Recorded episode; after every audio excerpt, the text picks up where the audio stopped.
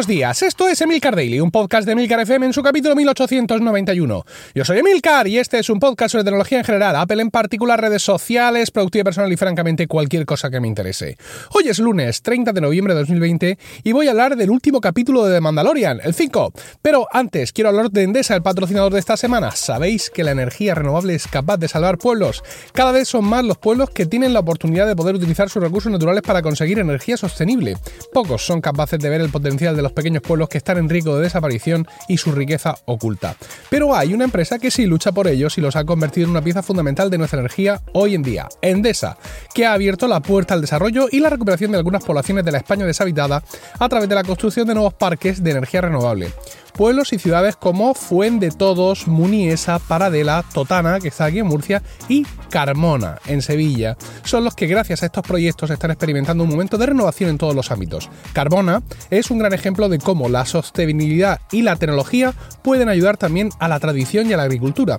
Es un pueblo donde conviven cultivos y placas fotovoltaicas, pero también decenas de panales de abejas conformando un apiario solar. Una nueva iniciativa llamada Agrivoltaica, donde las nuevas energías y la agricultura comparten el mismo suelo creando una economía circular. Si queréis saber más sobre estos proyectos, visitad la web endesa.com. Bueno, hoy os traigo de nuevo un capítulo de The Mandalorian porque este capítulo 5 es uno de los gordos. ¿Vale?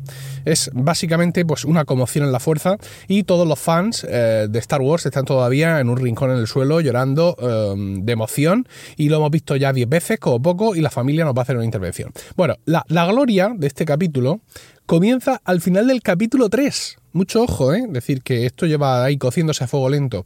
Este capítulo eh, fue dirigido por Bryce Dallas Howard, que es una actriz y evidentemente también directora, a la que muchos recordarán Claire Deering en las recientes películas de Jurassic Park. Sin duda, sin duda, el peor personaje protagonista de toda la saga. No por ella, ¿eh? no por culpa de ella, sino por guionistas y resto de tropa. Bueno, dirigiendo este capítulo creo que Bryce sin duda se ha redimido, aunque no tuviera culpa de nada la pobre. Bueno, al final de este capítulo, de este capítulo 3, Bo Katan, que es una mandaloriana, interpretada por cierto por Katie Shackhoff, que es la mítica Starbuck de Battlestar Galactica, si es que no se puede avanzar, está todo tan lleno de referencias, Dios mío. Bueno, pues esta mandaloriana, Bo Katan, le dice a nuestro mandaloriano, dónde puede encontrar una Jedi para darle a Baby Yoda, toma aquí lo tienes y encárgate tú, ¿vale? Y que esa Jedi se llama Ahsoka Tano. Bueno, aquí el fandom eh, ya cayó rendido al suelo, espumarajos en la boca, eh, gente poniéndose la pastilla, todo tremendo. ¿Por qué? Porque Ahsoka Tano es un personaje del canon oficial de Star Wars que apareció en la serie de animación Clone Wars y Rebels. Yo estas series no las he visto, pero eh, estoy al tanto de, este personaje y de muchas de sus cosas y además me he documentado un poquito para contaros. Eh, Ahsoka Tano es la Padawan de Anakin Skywalker, una vez que este es nombrado Caballero Jedi por el Consejo. Eh, es un personaje súper carismático y muy querido por los seguidores de, de la saga y cuya pista desaparece, evidentemente, al final de Rebels, quedando claro que sigue viva tras la batalla de Endor, tras, después de que Luke Skywalker y compañía destruyeran la Estrella de la Muerte, pero sin saber nada más eh, de ella. Los fans han suplicado durante años por saber su destino, pero ahí quedó ese personaje y algún otro más de, de esa serie, de esa saga de, de Clone Wars y de Rebels quedaron por ahí, digamos, y bueno, y no se sabe dónde están y hay que encontrarle y se ha perdido todo este tipo de, historias. En las películas nuevas, en, la última trilogía, los episodios 7, 8 y 9, su voz susurrante aparece junto con las de otros Jedi eh, hablándole a Rey, por lo que se supone muerta, aunque eso digamos que no es problema entre comillas, porque podría estar perfectamente muerta por, por edad, mm, si es que los Twi'lek, porque es una Twi'lek, no, es otra raza que no sé cómo se llama. No, sé la longevidad de su raza, pero bueno, insisto, que el que se escuche su voz como muerta tampoco es una cosa que preocupe eh, eh, excesivamente, porque recuerdo que es una adolescente eh, aluna de un adolescente un poco mayor que es Anakin Skywalker. Con lo cual, pues ya fíjate tú, si han pasado los años, cuando Rey eh, está escuchando esas voces y Luke Skywalker, que es hijo de Anakin, ya es un hombre mayor, ¿vale? Con lo cual se, la da por muerta, digamos, sin drama, sin ningún, sin ningún problema. Bueno, con todo este background en el, cuerpo, nos fuimos al capítulo 4. O sea, ni siquiera del 3 al 5, no, el 4. Y en el 4, básicamente descubrimos que los restos del imperio quieren a nuestro Baby Yoda para hacer transfusiones de su sangre con las que estabilizar los clones del emperador que tienen en curso. Mm, vamos a no abundar mucho sobre esto porque nos quedamos aquí clavados. De cara, evidentemente, a conseguir un clon lo suficientemente fuerte para que la perversa alma del emperador pueda poseerlo y volver desde el lado oscuro y poseer el clon y tirar para adelante, que es lo que hemos visto que ocurre finalmente en el episodio 9. ¿Qué es lo que ocurre? La idea no es mala, ¿vale? Como científico del lado oscuro está bien traído, pero es demasiado, porque al parecer la cantidad de midiclorianos que hay en la sangre de Baby Yoda está por las nubes y esto hace que los clones, que son un finstro duodenal de cloners, es como se conoce el término científico, eh, pues claro, se, les van al carajo. Vemos una imagen, además, en este capítulo, se ven varios tanques donde se ven a estos clones ahí flotando en no sé qué extraño de líquido. Y fijaos, todo este rollo de que el emperador se clona y vuelve, es muy de todo lo que ha habido de Star Wars entre que acabó eh, el episodio, o sea, desde que mm, Lucasfilm dejó de producir episodios y mm, Disney compró. Toda esa historia sobre todo en cómics y libros, que fue eliminado un plumazo por Disney y dijo todo esto no es canon. Una historia en la que efectivamente el emperador vuelve en uno de sus clones, donde hay más Jedi del lado oscuro, donde eh, Leia y Han Solo tienen gemelos y otro hijo más, donde Luke Skywalker se casa pero le matan a la mujer, donde Luke Skywalker se pasa al lado oscuro y está sirviendo al emperador un rato, pero luego dice, ay, que esto no era lo mío y se vuelve a otro lado. Es decir, un montón de historias que yo apenas he leído en algunos cómics y que supongo que los fans, fans, super fans, tienen tatuadas a fuego.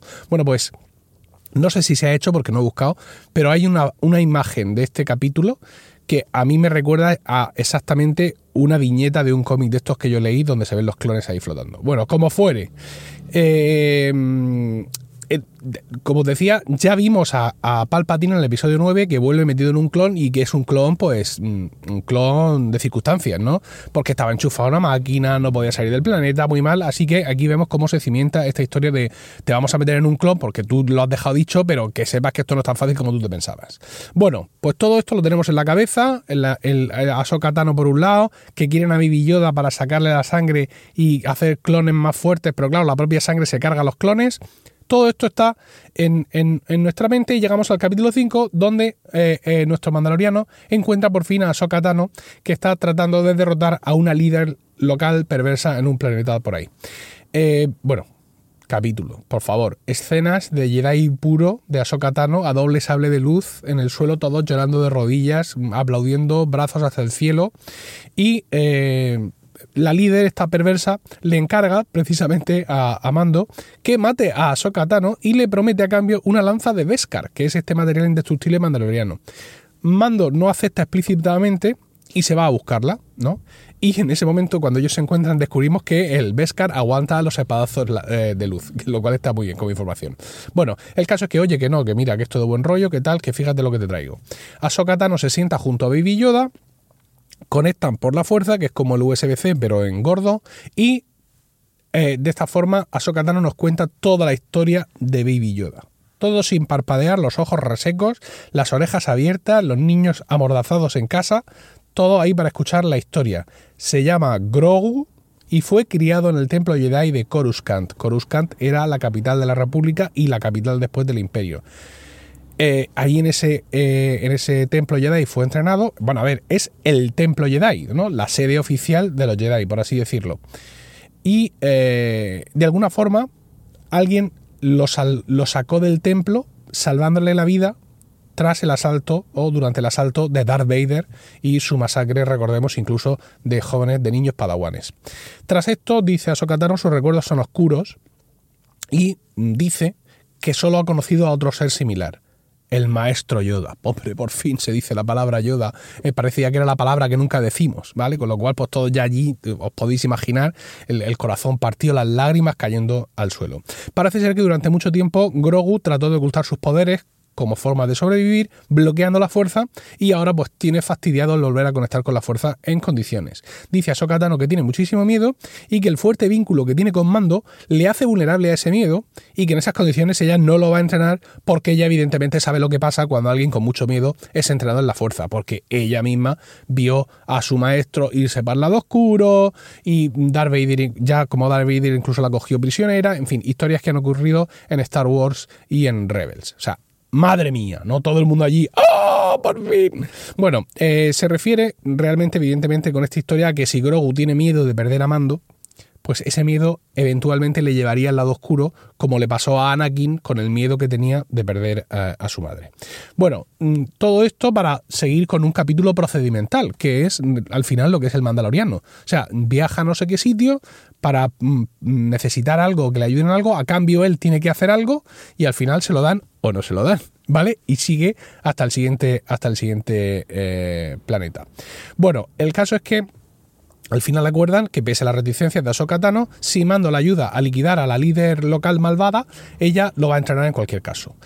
Lucha, pelea, tiros, espadazos flipantes y duelo final entre Ahsoka y esta líder local que usa la lanza Beskar y es evidente, es evidente que está versada en la fuerza. Finalmente Ahsoka la derrota y le pregunta, ¿dónde está tu maestro? ¿Dónde está el gran almirante Throne? La derrota y no sabemos qué hace con ella. Sea, no sabemos si la mata, si la captura, porque ya no la vemos más. Después de que Ahsoka Tano le pregunte esto, nosotros a la líder malvada ya no la volvemos a ver. ¿Quién es el almirante Thrawn? Pues de nuevo, es un personaje de novelas y de historias que quedaron fuera del canon con la compra de Disney. Pero luego a este personaje lo incorporaron a la historia oficial en la serie que he citado antes, una de ellas, Rebels, como el gran villano de dicha serie y un pájaro de cuidado dentro de la estructura del imperio. En dicha serie mm, situamos a Thrawn todavía vivo, una vez más, después de la batalla de Endor, que es justo donde estamos ahora mismo en la serie de El Mandaloriano. Bueno, finalmente Ahsoka Tano le dice que sí, que muy bien, que han derrotado a la líder local malvada, que ella está viendo que Mando es para Grogu como su padre y que ella que entrenarlo como que no. Pero que no obstante, que los caminos de la fuerza son inescrutables. Básicamente le viene a decir y que me dice, mira, lo vas a coger y te lo vas a llevar al planeta Zython. O no sé cómo se... Zyton no sé, un planeta. Zyton, creo que era, o Zython. Zython, vamos a decir Zython. ¿Por qué no vamos a decir Zython? Sí. ¿Qué me a decir Juan Iquilator de esta pronunciación? Vale, venga. Allí, en Zython, están las ruinas de un templo. Ponlo en una piedra ritual, al, al, bicho, lo pones ahí y básicamente, ¿no? Como decimos, Twitter haz tu magia, pues que la fuerza haga su magia, ¿no? Así Grogu elegirá su propio camino y si consigue conectar con la fuerza, que si no consigues conectar con la fuerza en las ruinas de un viejo templo Jedi, yo ya no sé dónde lo vas a conseguir, pues quizá, quizá haya algún Jedi, esto suena como una alarma, ¿vale? Como una push notification, y algún Jedi que haya por ahí libre y aburrido, que tampoco mm, se supone que tengan que quedar muchos, en concreto casi que ninguno, pero bueno, pues podrá aparecer de pronto y... Yo soy el mandaloriano y esta se queda con el crío. Pero vamos, clarísimamente. Pero es que el mandaloriano este, yo de verdad no sé, mm, los cazarrecompensas de, de ahora no son como los de antes, porque este todo lo que dicen lo asume. El caso es que coge al crío que Lara cogió cariño. Si esto también es cierto, si es que al final, si, se le coge cariño a un perro, no le vas a coger cariño a un mini Yoda, hombre. Eh, pues al final se lo queda y, y tire para adelante. Bueno, aparte de todo esto que os he contado, así más o menos resumido, el capítulo es una auténtica maravilla. Pero maravilloso, o sea, obra de arte de fotografía, de dirección, de escena de lucha, mm, esencia Jedi, mm, esencia Star Wars, mm, fauna local rara más que un perro, naturaleza local exótica o no exótica que da el background necesario. La música, por amor de Dios, la música, que siempre juega un papel súper importante en el Mandaloriano, hay un momento ya que es apocalíptico, que es la escena final, ¿no? Con los lugareños que están felices porque han derrotado a la malvada mm, que les aprisionaba y montan allí una pequeña fiesta en plan, en plan Endor, pero de, AliExpress, ¿no? Como, como menos gente. Y hay una música eh, que va sonando en la que vamos escuchando flautas de pico, ¿vale? Y las flautas de pico están ahí para dar ese tono, digamos, tribal, primitivo, mezclándose con la música de la musicaza de orquesta del Mandaloriano. Y conforme va avanzando la escena y vamos saliendo de ahí y vamos viendo cómo el Mandaloriano ya solo sale de la ciudad y avanza hacia su nave para coger a Baby Yoda y dárselo a Sokatano, va desapareciendo la combinación de orquesta con flautas y se van quedando solo las flautas que vienen tocando una adaptación para cuarteto seguramente de flauta de pico de la melodía principal del Mandaloriano, pero también con percusiones raras y todo esto para terminar de darle el toque exótico. Brutal, brutal cómo conduce, digamos, cómo, cómo conduce la escena, la música, yo, de verdad, no sé, octavo arte, la serie de televisión. No, o sea, he visto su final pues como seis o siete veces, simplemente por disfrutar de, de la música. Bueno, un gran papel de la actriz que interpreta a Sokatano, que es Rosario Dawson. Quizá la recordéis en Men in Black 2. También es la enfermera, la enfermera en la serie de Daredevil, de los defensores, todas estas que hizo Netflix. El personaje de la enfermera, es Rosario Dawson. Y magnífico todo y bueno, pues sí, efectivamente una serie de estas que es procedimental y que de vez en cuando te da algunas pinceladas del, argumento de la trama principal, pues aquí nos ha dejado ya, ahora se pueden tirar mm, dos o tres capítulos buscando piezas de repuesto de la nave que nos va a dar un poco igual, porque con esto, escucha, y no he entrado, no he entrado a mirar en Reddit, en los foros, es decir, yo he hecho mi resumen, pero... Mm, evidentemente, no sé cuánto tiempo llevo grabando, 15 minutos, ¿vale? Pero seguramente eh, podcast de estos ya mm, fanáticos de todo esto harán un capítulo de 8 horas solo con este capítulo del Mandaloriano de 45 porque lo merece eh, absolutamente. Magnífico capítulo eh, que evidentemente ya habéis visto y espero haber dado nuevas perspectivas para paladearlo mejor, evidentemente viéndolo otra vez y viéndolo todas las veces que haga falta hasta que el viernes que viene nos den una nueva entrega. Bueno, espero vuestros comentarios en Twitter, arroba Milcar. Muchísimas gracias a Endesa por patrocinar el podcast de hoy. Visitad su web endesa.com para conocer más sus proyectos de energía renovable. Que tengáis un grandioso lunes, un saludo y hasta mañana.